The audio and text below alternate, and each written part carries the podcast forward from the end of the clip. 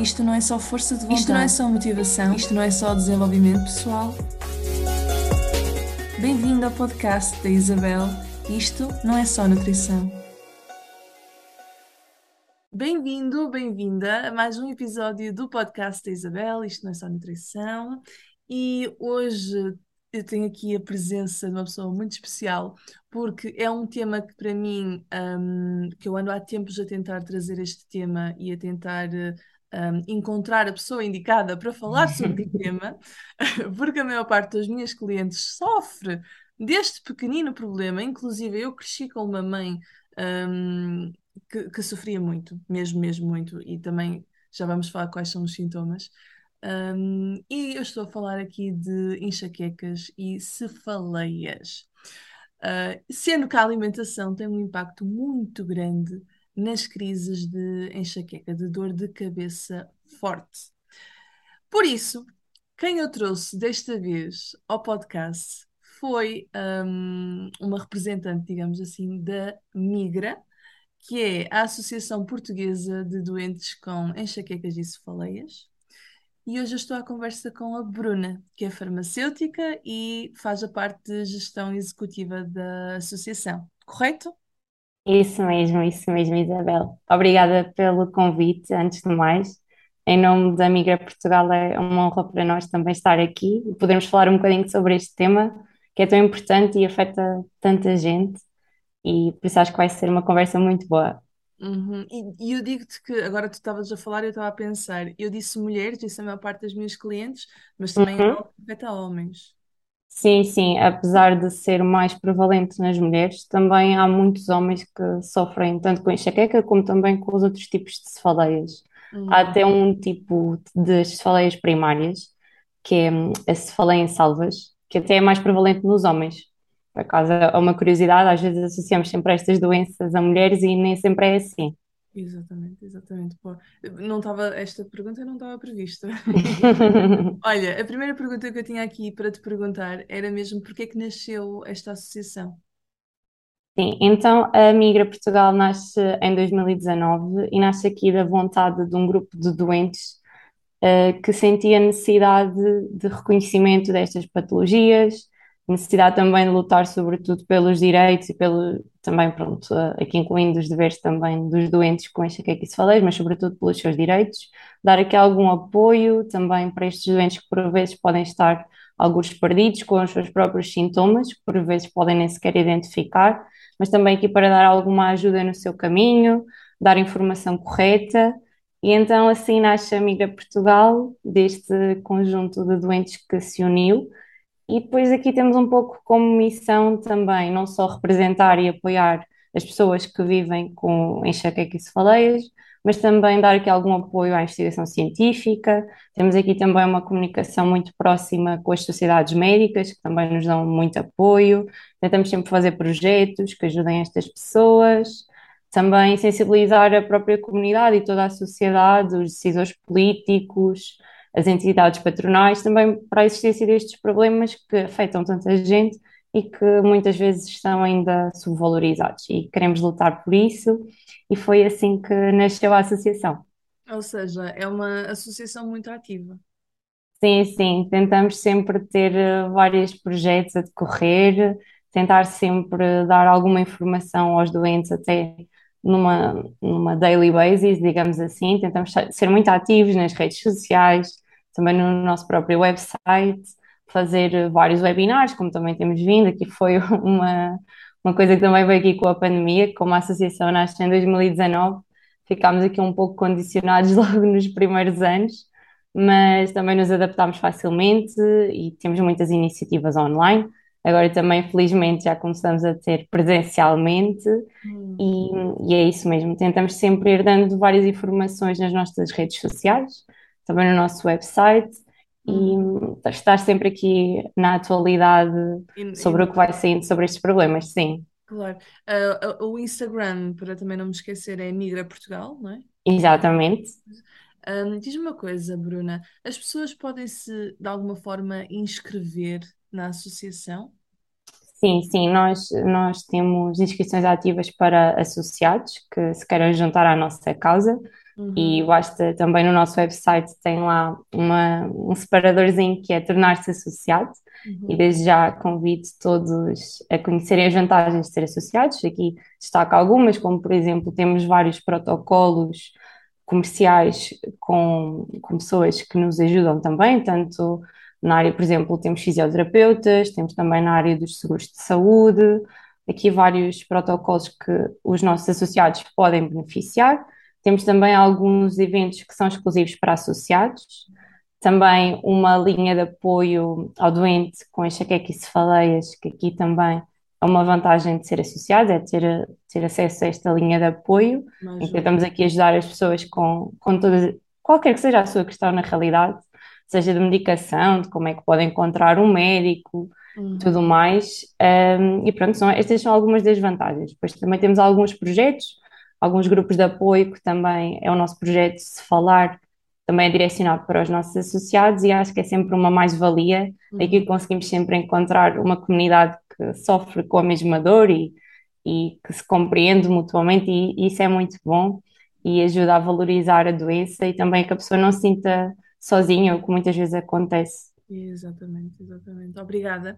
E agora que as apresentações estão feitas, eu vou passar à ação e eu vou começar até com a, a minha parte, não é? Que eu queria trazer um bocadinho daquilo que eu também passo aos meus clientes que sofrem de enxaquecas, portanto vou ter aqui um pequenino espaço de antena, ah, e depois tenho uma série de questões para te fazer a seguir. Uhum, Isto então vem da importância da, da alimentação em temas como a enxaqueca.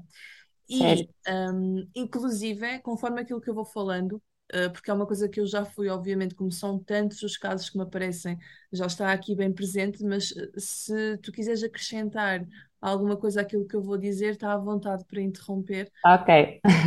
exatamente estás a par.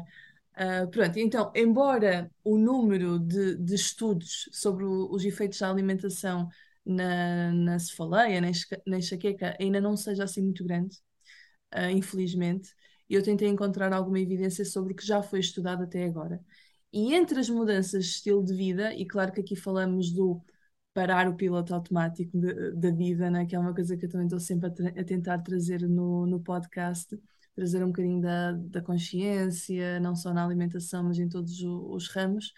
Um, os nutrientes e a alimentação em geral também desempenham um papel notável na, na dor de cabeça e por isso o ajuste pode ser útil na prevenção, mas também no tratamento. E até ao momento foram estudados os efeitos de diferentes tipos de dietas em relação à enxaqueca. E eu digo diferentes tipos de dietas porque hum, já foi estudado da dieta Atkins, a cetogénica, da low carb, enfim, enfim, enfim. Todas têm coisas, claro, coisas positivas que, que foram estudadas, hum, e todas dizem que é preciso mais estudos. Portanto, nunca é demais relembrar que dietas são coisas temporárias, são, aliás, dietas são estratégias temporárias, hum, até, por exemplo, desaparecerem os sintomas, e o objetivo depois é reintroduzir, se possível, os grupos alimentares que foram retirados devido à consequente déficit de nutrientes e ao dano à microbiota intestinal que poderá acontecer se eu levar então esta dieta que foi usada para tratamento durante um período de tempo demasiado longo. Mas especula-se que as intervenções ah, assim mais dietéticas ah, podem afetar sim ah, as características da enxaqueca através de vários mecanismos. E esses mecanismos, eu não sei todos, pelo amor de Deus, mas vai desde a função mitocondrial, cerebral, à parte da neuroinflamação, a função hipotalâmica, etc, etc. Portanto, está interligado.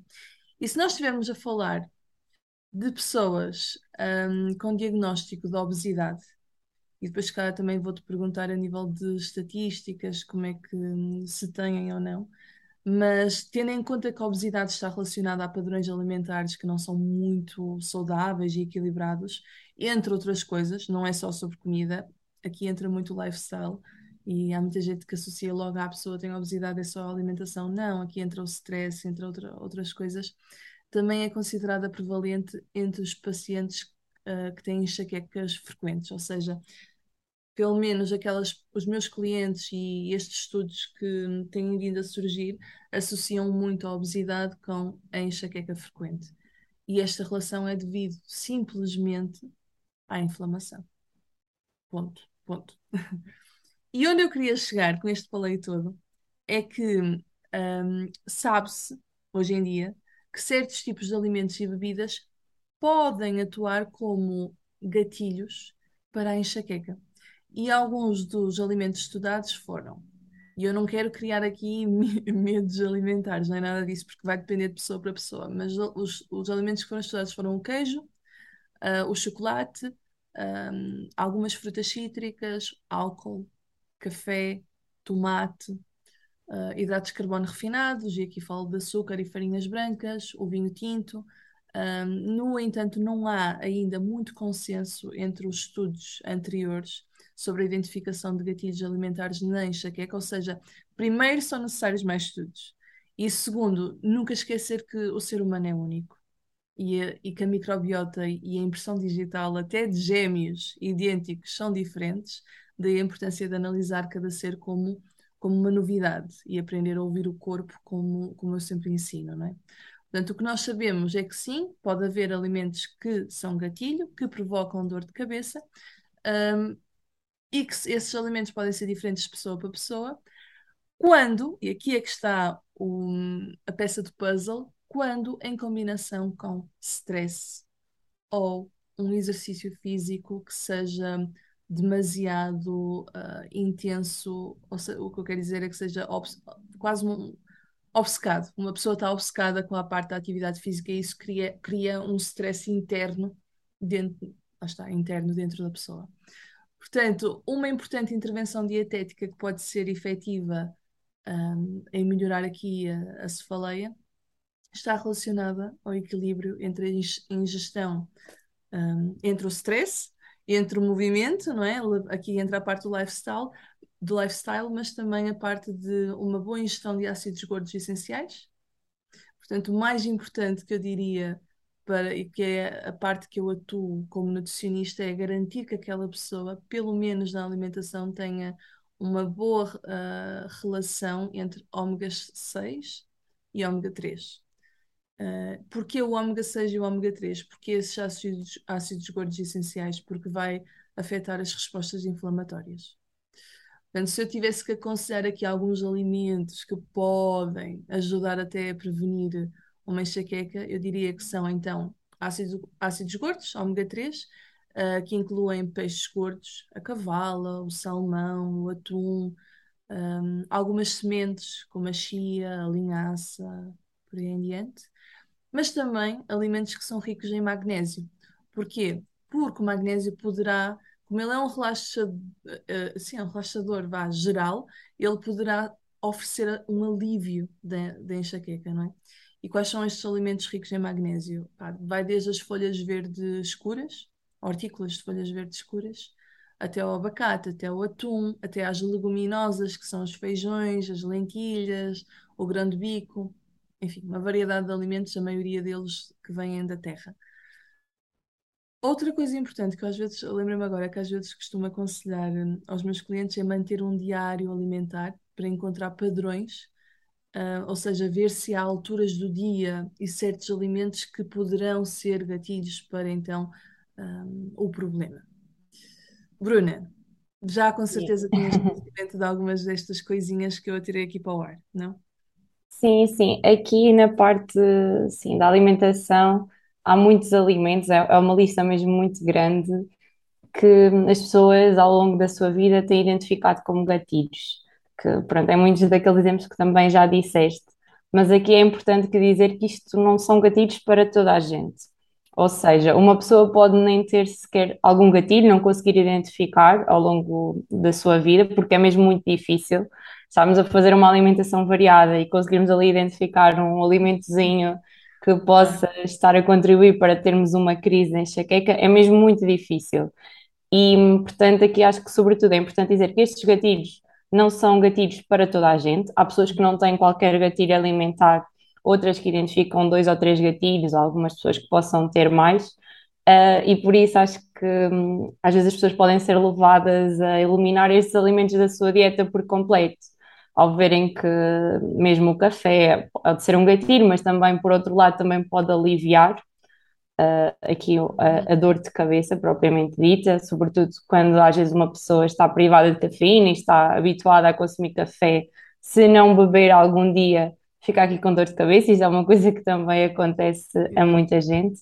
E acho que é, importante dizermos às pessoas para não tentarem eliminar logo todos estes alimentos, uhum. mas como também disseste, a importância aqui de fazer um diário e conseguirem identificar em algum dia, ou pronto, depois aqui verificar em vários dias que consumiram aquele alimento e levou a que tivessem uma crise de enxaqueca, aqui se calhar eliminar esse alimento pode aliviar. Pronto, aqui é, é importante as pessoas tentarem perceber que é uma tarefa um bocadinho difícil mesmo. Uhum. E, e, mais importante do que eliminar todos estes possíveis gatilhos é a pessoa fazer mesmo uma alimentação variada, equilibrada, tentar também evitar os períodos de jejum prolongado, manter uma boa alimentação ao longo do dia, que também aqui uh, a desidratação pode ser um fator que leve ao aparecimento de uma crise. E pronto, estas são algumas dicas que pronto, a pessoa pode, pode efetivamente tentar mudar na, na sua rotina e se por acaso encontrar algum gatilho e o conseguir eliminar facilmente ou substituí-lo por outro alimento semelhante, é, é mesmo, mesmo bom e, e, é importante que a pessoa consiga identificar. Mas lá está, nem toda a gente consegue, uh, mas pode ser aqui uma ajuda, sim. Exatamente, exatamente. E estamos de acordo e estamos em sintonia, e é mesmo, e é mesmo isso que eu, que eu tento transmitir, que é essa questão de que um, não é a regra, que um alimento vai-te fazer isto ou vai-te fazer aquilo. Não, não, não. Isto pode ser muito diferente pessoa para pessoa, sim, sim, sim. Nossa microbiota é toda diferente, a forma como o nosso organismo uh, responde vai ser sempre diferente. Uh, mas nós estamos aqui a falar da alimentação, mas há outras, um, há, há, causas mais comuns e outros gatilhos, correto? Sim, sim. Aqui nós não podemos dizer que, por exemplo, a enxaqueca seja uma doença com várias causas tem sim aqui vários fatores que podem contribuir para que surja uma crise, porque hum, a enxaqueca é uma doença com predisposição genética. Como aqui também já falaste no início, a parte do histórico familiar, que muitas vezes a mãe tem enxaqueca, a avó tem enxaqueca, depois, pronto, aqui costumamos falar da filha, mas o filho também pode ter enxaqueca, sim. Um, e é que uma doença que tem, tem um fator genético muito, muito. É mesmo, é mesmo um dos fatores mais importantes. E aqui é o que podemos chamar como causa, vá lá. Ponho aqui entre aspas, sim. porque não costumamos dizer que tem uma causa, mas sim esta predisposição genética. E depois há outros fatores externos que também podem aqui contribuir, como também já falámos, o stress, a ansiedade, mudanças mesmo do clima, podem ser tudo fatores que numa dada pessoa, ou pronto, algumas pessoas identificam os fatores, outras pessoas outros, mas são aqui fatores que podem contribuir para que surja uma crise. Por exemplo, às vezes quando há estas mudanças de tempo, do quente para o frio, muitas pessoas também dizem que começaram a ter enxaqueca, um, e pronto, e depois a parte do stress e da ansiedade é, é mesmo muito marcado e está aqui muito relacionado com o surgimento das crises. Em alguma altura em que a pessoa se sinta mais estressada, é muitas vezes essa, nessa altura também que vai surgir uma crise. E sim, são aqui depois uma combinação destes fatores todos, ao que adicionamos também os fatores alimentares e hum, é mesmo pequenas mudanças, o que pronto, costumamos dizer no geral é que qualquer pequena mudança pode ser um motivo para surgir uma crise. É mesmo muito difícil de evitarmos muitos destes fatores, não é?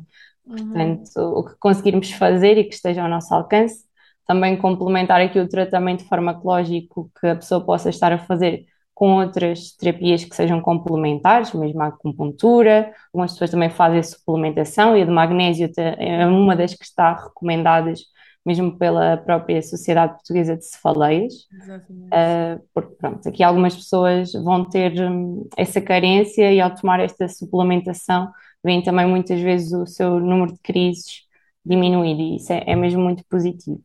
Mas sim, aqui. Sim, desculpa. Não, não, continua. E gosto de estás a trazer imensa informação, que é ótimo. Surgiu-me aqui uma dúvida que é. Sim. É uma coisa que a pessoa mesmo, pronto, nós já sabemos que são sempre mudanças pequeninas e pequeninos passos, como em tudo. É? Mesmo a parte, a minha área, a nutrição, é sempre pequenos passos, até a pessoa hum? chegar ao objetivo final. Mas é uma coisa que ela vai ter, essa pessoa vai ter que hum, vai ter para o resto da vida? Sim, para já é uma doença crónica, uh, que não tem cura, mas tem sim tratamento. Existem muitos tratamentos eficazes, que Uhum. aqui é um- uma grande diversidade de tratamento que existe para já e que muitas pessoas vão responder a um, não respondem a outro. É aqui sempre uma questão de tentativa e erro, quando a pessoa começa a fazer este tratamento farmacológico. E depois, fora esta parte do tratamento farmacológico, que é aqui já assim alguma dificuldade, porque hum, uma pessoa que tem enxaqueca, desde o momento em que identifica a doença e começa a fazer o tratamento, por vezes demora algum tempo até encontrar um tratamento que seja eficaz para o seu caso, mas existe, existe tratamento aos dias de hoje, mas é assim uma doença que a pessoa vai ter que aprender a gerir ao longo da sua vida, aqui estes fatores, tentar balançá-los, fazer uma boa gestão da sua doença para que tenha o menor número de crises possível, mas sim, é uma doença para já que, que é uma doença crónica e está, está aqui presente ao longo de toda a vida da pessoa. Pois há aqui várias fases da vida em que a pessoa pode deixar de ter crises ou então haver um agravamento das crises.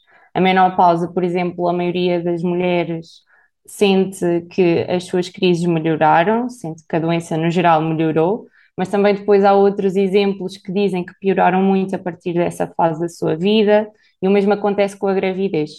Também Hum, pode melhorar, que é o mais comum, ou piorar as crises, sim. ok, ok. Hum, os sintomas são, pronto, obviamente os sintomas que eu quero dizer é que traz uma incapacidade muito grande que a maioria das pessoas não entende, não é? Às vezes são, são dores tão fortes que não dá mesmo para nem para fazer nada, nem sequer para ter eh, o mínimo de luz no espaço em que a pessoa está. Um, é que há pessoas que são mais sensíveis do que, do que outras? Há isso é verdade. Para além da, da dor de cabeça muito intensa, que geralmente só aparece num dos lados da cabeça, e é assim uma dor que podemos caracterizar como latejante, que está sempre assim a pulsar. Para além dessa dor, a enxaqueca tem muitos outros sintomas que estão associados, mas nem estão presentes em todos os casos, claro. Aqui temos, lá está, a sensibilidade à luz, ao som, também aos cheiros. Para além disso, também pode ter associado náuseas, vômitos.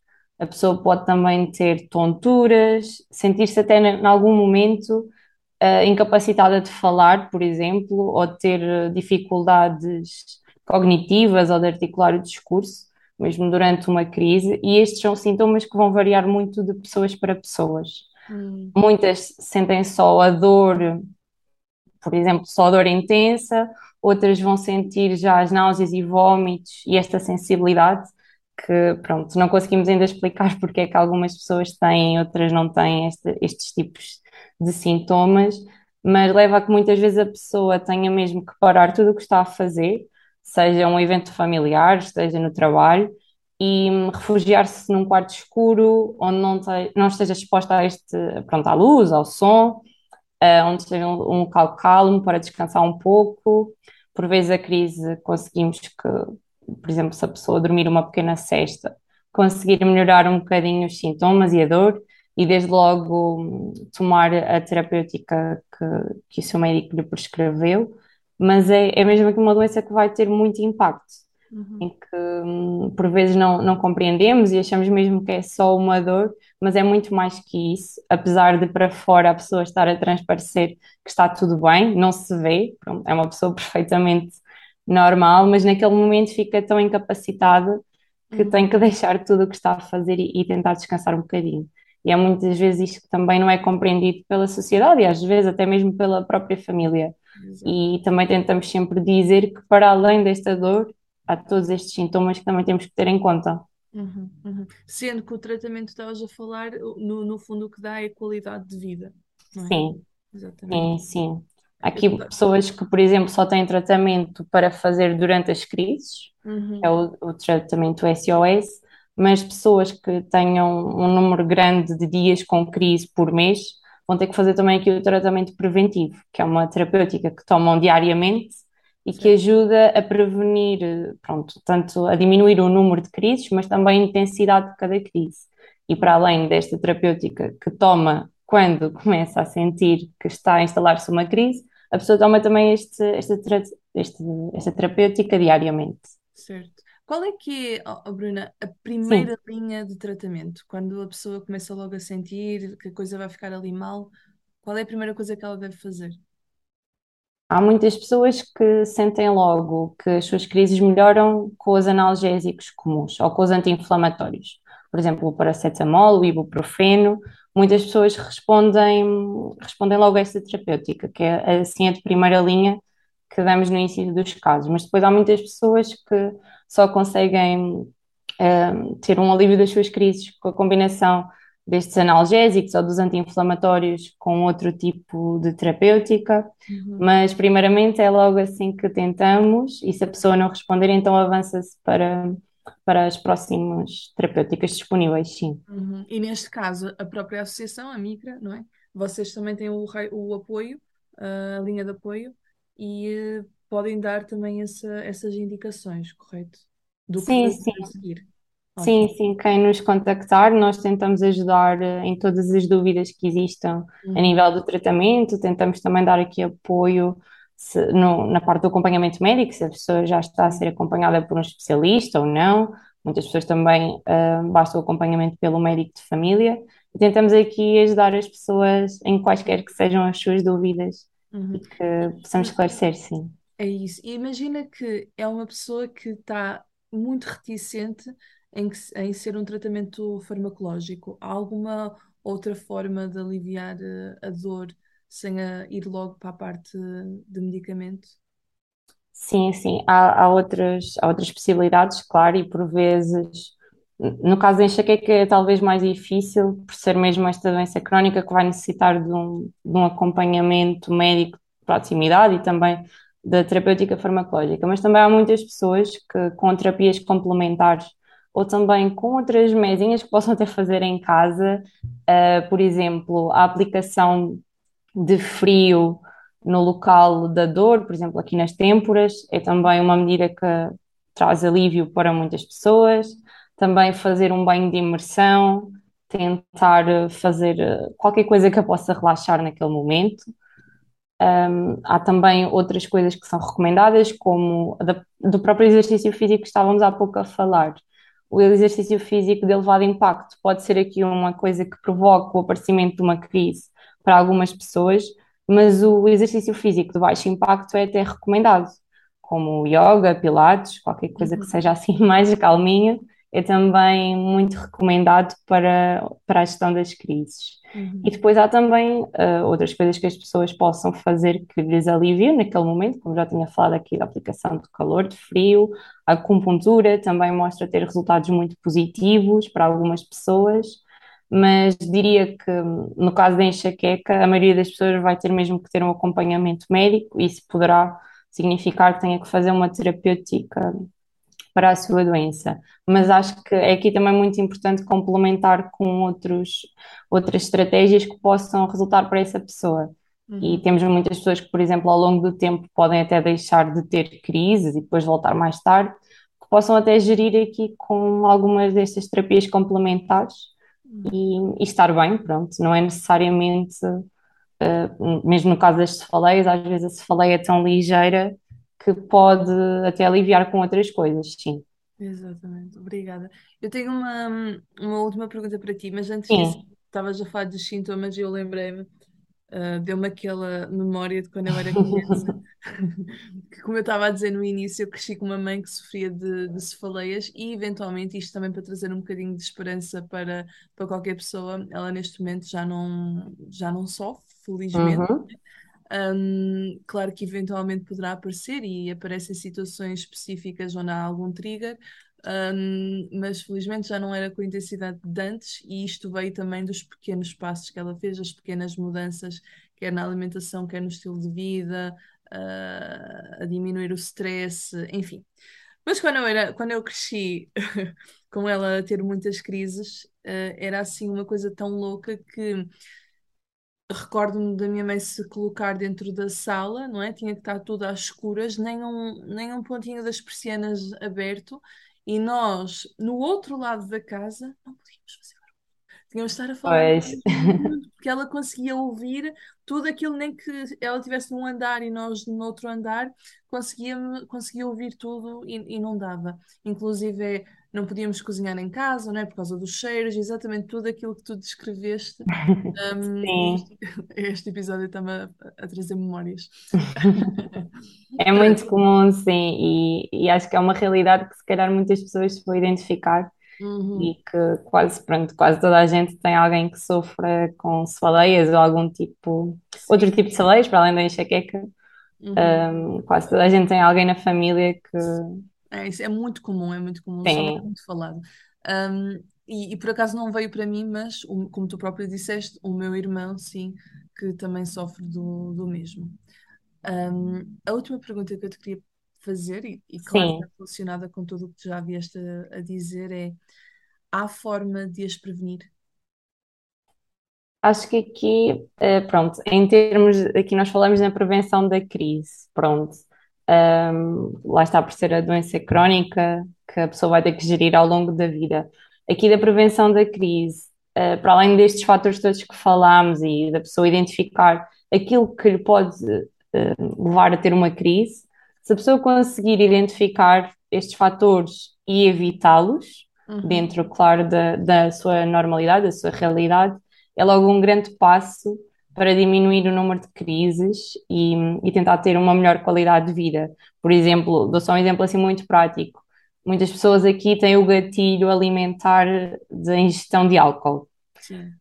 Mas, por exemplo, vamos a um aniversário em que é normal eh, bebermos um, um copo de vinho ou, ou outro tipo de bebida alcoólica, a pessoa, se calhar, se aqui se conseguir resguardar um bocadinho deste, deste gatilho e tentar evitá-lo, pode ser o suficiente para que no dia a seguir não tenha uma crise. Hum, Mas por vezes é coisas que a pessoa até já sabe, ok, eu vou a esta festa, vou fazer, vou beber vinho, no outro dia vou acordar mais tarde, já sei que vou ter uma crise.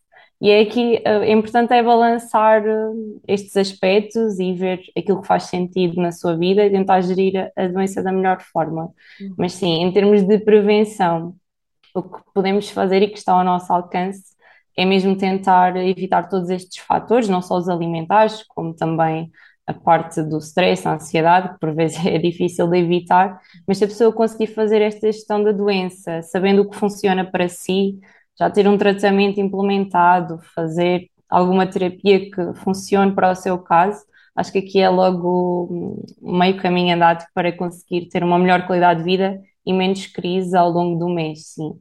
É aqui bastante importante. Sem dúvida. Obrigada, Bruna. Obrigada também. Espera aí que eu não acabei. Eu tenho, eh, Tinhas dito que era a última pergunta? é, é a última pergunta da parte Sim, tudo bem, tudo assim. bem. Mas, e, e quero-te mesmo agradecer porque disseste muitas coisas que eu não tinha sequer eh, noção de que se poderia fazer e, e, e da realidade por detrás da, da enxaqueca. Eh, e eu tenho certeza que vais ajudar muita gente, inclusive é só o facto de estarmos a partilhar a página, a Migra, não fazia a menor ideia, portanto, e fui eu que contactei, não é? Mas eu não fazia a menor ideia que existia uma associação portuguesa só especificamente para cefaleias e enxaquecas. Uh, portanto, eu achei logo que não, não, não, isto precisa de ser divulgado o máximo possível. E como fui eu que contactei, eu duvido que tu tenhas ouvido falar ainda do, do, do meu podcast. No entanto, nós temos aqui uma pergunta de, de praxe que eu costumo fazer sempre no final de um episódio com uma pessoa, com um convidado, digamos, sim. venham ah, associações ou pessoas individuais, eu faço sempre esta pergunta porque nós somos todos seres humanos e não somos robôs. E então esta é uma pergunta muito pessoal, Bruna, que, que ajuda-nos a, a também a quebrar o gelo, que é, ah, no final, que é três coisas que tu descobriste sobre ti própria nos últimos meses barra semanas, sendo que uma deve ser relacionada com a alimentação. Pronto. Então, começando já por, eh, pela pergunta da alimentação, eu própria também sofro com uma doença que está muito relacionada e que a alimentação tem muito impacto, que é a doença de Crohn. Portanto, também foi uma preocupação que eu não tinha até então, também fui diagnosticada há pouco tempo. A alimentação era uma coisa que, confesso, não me preocupava assim muito, e de repente, um dia para o outro, tive que adaptar toda a minha rotina. E aqui descobri que depois haviam muitos alimentos que me faziam passar um bocadinho mal, e então foi aqui também uma nova descoberta, e tem sido mesmo um importante aliado aqui ter uma alimentação adaptada à minha doença e também às próprias particularidades que a doença tem no meu organismo. Uhum. Uh, descobri recentemente também que gosto muito de morar sozinha. Também saí de casa dos meus pais há pouco tempo. Uh, e diria também que descobri se calhar aqui um, um gosto, pronto, também depois veio desta mudança de realidade, que gosto muito de passear ao ar livre, coisa que eu não gostava muito antigamente e agora acho que dou mais valor, também pela questão de estar em teletrabalho e gosto sempre de dar assim um passeio ao ar livre e tentar aproveitar. Que e é, acho que, que é isso mesmo. e é uma meditação ativa. Sim, é verdade. Acho que faz muito bem ao final do dia de trabalho. Exato, ainda para mais, e sabes que é um conselho que eu também dou aos meus clientes, que é, eh, especialmente, por exemplo, eu também tenho uma, uma profissão sedentária, né? Eu sou nutricionista, então passo o dia todo sentada. Então, te- se tendo em conta que eu sou, eh, a minha área, o meu nicho é a parte da saúde gastrointestinal, um, para promoveres a tua motilidade intestinal, convém haver movimento. O movimento ajuda é isso. motilidade intestinal. Portanto, exatamente o que estavas a dizer, se tu no final do dia de um trabalho, não é? Pegares em ti e nem que seja ali uns 10 minutinhos, vais lá fora dar um passeio, não só estás a ajudar nessa motilidade intestinal, como estás a dar movimento ao teu corpo, como estás a ajudar na parte mental. Da. Sim, assim, acho que aqui é uma, uma boa atividade para, para tudo mesmo, sim. E sabe muito bem. É isso. Olha, muito obrigada por partilhares Obrigada também. connosco, de teres aberto aqui. E hum, vamos falando, vamos ficando em contacto. Eu vou deixar as redes sociais todas da Migra no- na descrição aqui do, do podcast. Obrigada. Hum, e é isso. Eh, Para ti que ficaste aqui a ouvir at- até ao final, obrigada por teres assistido. Nós voltamos daqui a, a umas semaninhas com um novo episódio, talvez sozinha, vamos ver. Hum, e se tiveres então curiosidade, contacta a, a Migra, porque eles estão sempre abertos a novos contactos, correto?